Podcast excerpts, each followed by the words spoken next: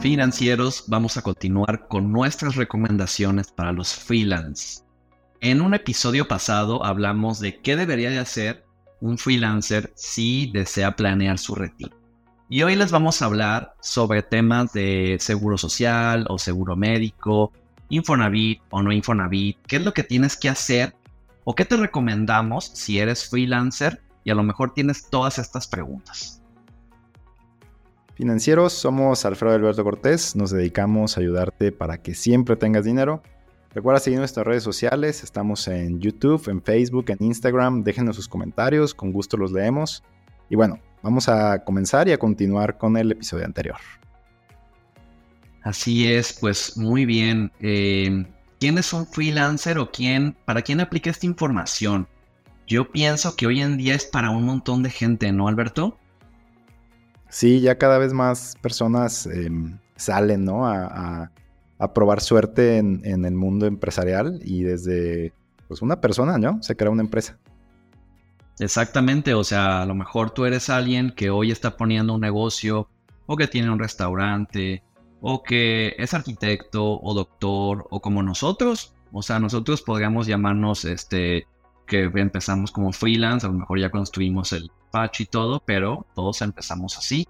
Entonces, una de las principales preguntas es, ¿y qué hago con todos esos temas de beneficios sociales? ¿Me conviene o no me conviene? ¿Tú qué opinas? Vamos a empezar con el tema, por ejemplo, del seguro social, o sea, de, ¿crees que les convenga eh, o, o a quién sí le conviene pagar seguro social y a quién no?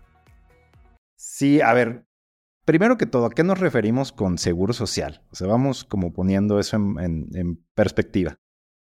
Pues tal cual al IMSS. O sea, de que imagínate que tú hoy te sales de trabajar y dices, voy a poner una cafetería. Ajá. Entonces me quedé pues ya sin prestaciones. ¿Qué hago? ¿Pago IMSS para mí? O por ejemplo, o me contrato un seguro de gastos médicos. ¿Qué me conviene más? Yo creo que si estoy yo solo, seguro de gastos médicos. Yo pienso que la diferencia es que qué tan rápido quieres la atención médica, qué tanto estás dispuesto a pagar llega a sucederte algo, porque definitivamente en el IMSS pues, te pueden atender desde, pues no a lo mejor una gripa, pero sí cositas pequeñas, ¿no? O sea, este, vamos a decir, no sé, un resfriado o cosas que a lo mejor no necesitas pasar un deducible como en un seguro de gastos médicos, que necesitas pasar un deducible de 30 mil pesos promedio, ¿no? Entonces a lo mejor un resfriado no te lo va a cubrir un seguro de gastos médicos, entonces vas a tener que ir a un doctor privado a pagar la consulta.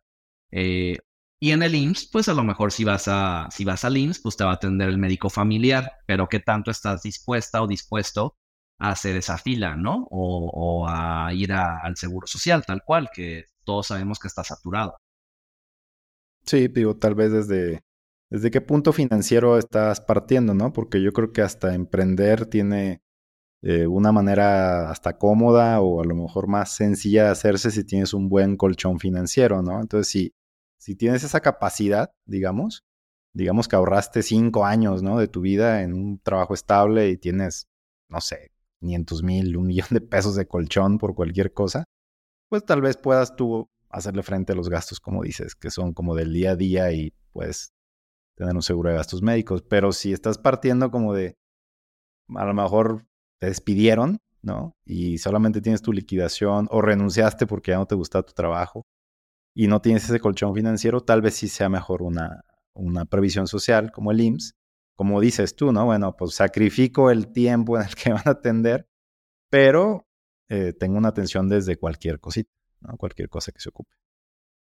Ahora, tampoco es tan barato, ¿eh? Por ejemplo, existe un programa que se llama Programa de Trabajadores Independientes en el Seguro Social, que tiene, pues, poco que salió, de hecho, salió en este gobierno, y justo estaba viendo ahorita que, por ejemplo, si tú te das de alta con el salario mínimo, que este año son 7.700 pesos mensuales, eh, estarías pagando 1.815 pesos al mes de seguro social, que eso te incluye, vamos a decir, atención en atención médica, va, iría un poquito al, a, tu afore. ¿Cuánto? La verdad es que creo que es como un 7% actualmente.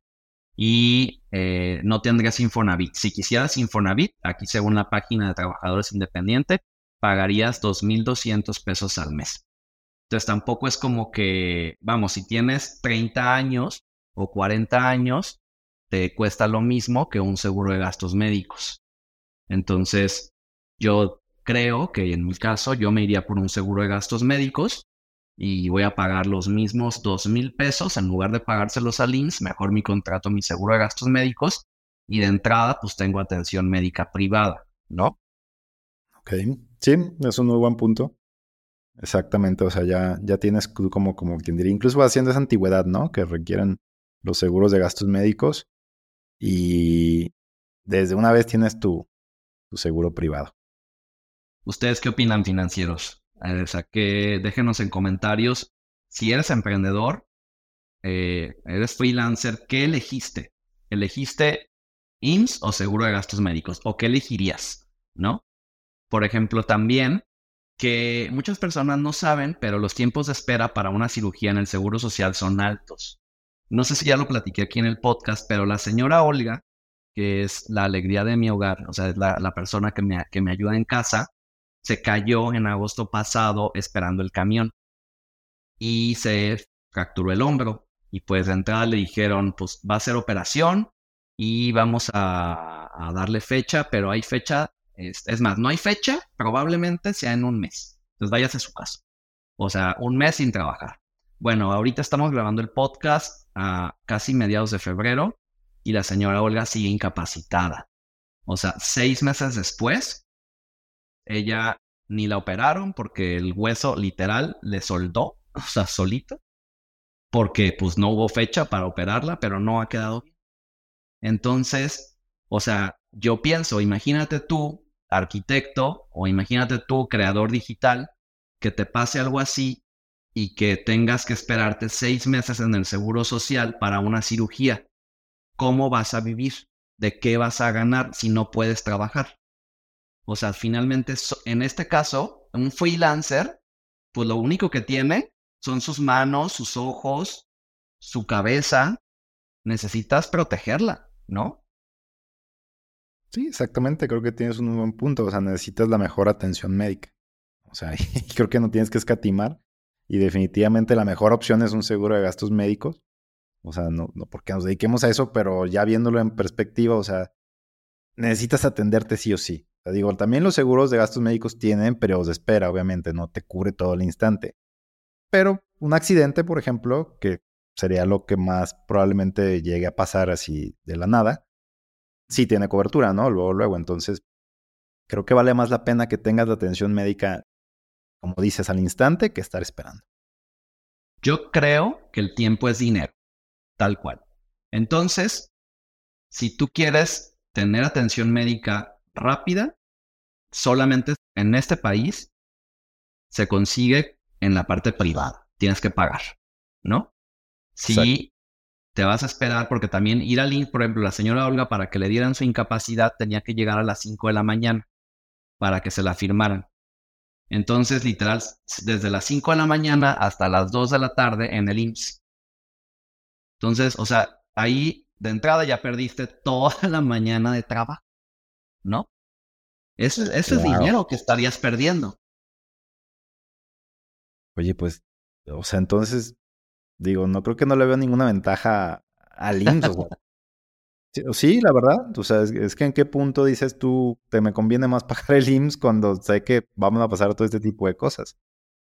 Creo que el IMSS solamente aplica para alguien que ya tiene una enfermedad, una existencia y que no le dan un seguro médico privado, o que a lo mejor está emprendiendo y tiene 60 años y que la póliza de gastos médicos le cuesta 8 mil al mes y que pues Aquí sí el IMSS a lo mejor le va a cobrar los mismos 2.000, ¿no? Entonces a lo mejor dices, pues bueno.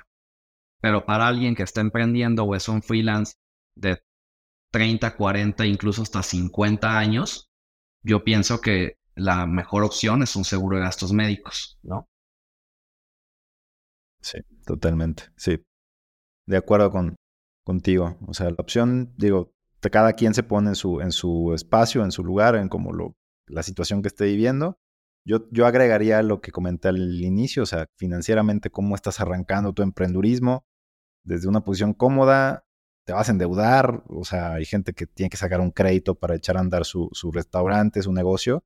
Entonces, también tiene mucho que ver desde qué punto lo vas a hacer y cuál es tu situación. Y bueno, también una pregunta que justo me hizo una persona es, oye, pero es que yo sí quiero tener Afore. Entonces, mejor si me, mejor si me conviene el INS o no.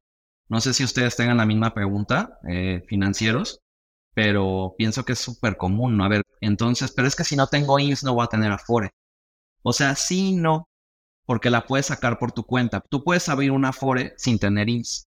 O sea, puedes ir a una administradora de fondos para el retiro y abres tu Afore y le aportas lo que tú quieres. O puedes sacar un PPR, un seguro privado. Tú solito vas y tocas la puerta y haces el trámite. Exactamente.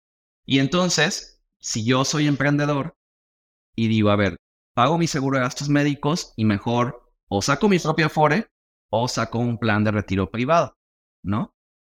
Y, eh, o sea, si tú tienes IMSS y a lo mejor dices que yo sí tengo IMSS o yo lo estoy pagando, a tu Afore solamente se va un porcentaje pequeño de lo que pagas al IMSS. Ese porcentaje está aumentando, va a llegar creo que al 10% en el 2030, pero entonces si estás pagando dos mil pesos al mes significa que se están yendo 200 pesos a tu Afore.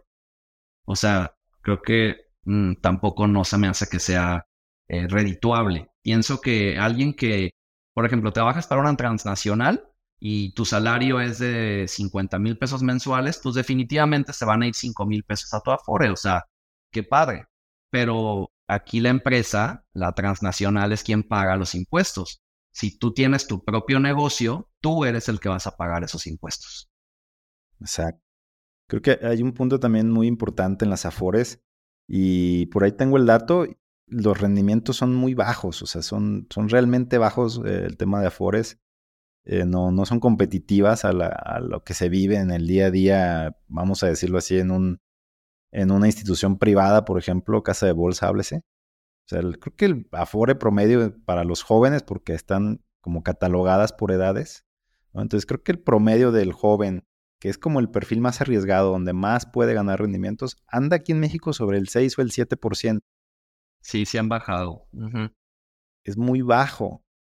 Entonces, tienes un problema porque tú no eliges en qué se va a invertir tu dinero, o sea, no tienes esa flexibilidad de decir, bueno, pues quiero que se invierta en algo que pueda generar mayor rendimiento en un futuro. Entonces, esa es una desventaja muy grande que yo le veo a las Afores. Eh, no tienes flexibilidad, prácticamente te perfilan a ti por tu edad y listo. Entonces, los rendimientos son pobres. Sí, y bueno, para cerrar, también esperamos la nueva reforma de AMLO, eh, que bueno, aún está aprobada, digo, la nueva reforma de AMLO porque él la está proponiendo, y tal cual, o sea, aquí es lo que incluso va a cambiar la forma en la que veamos a las Afores y en la que vemos las aportaciones adicionales a las Afores.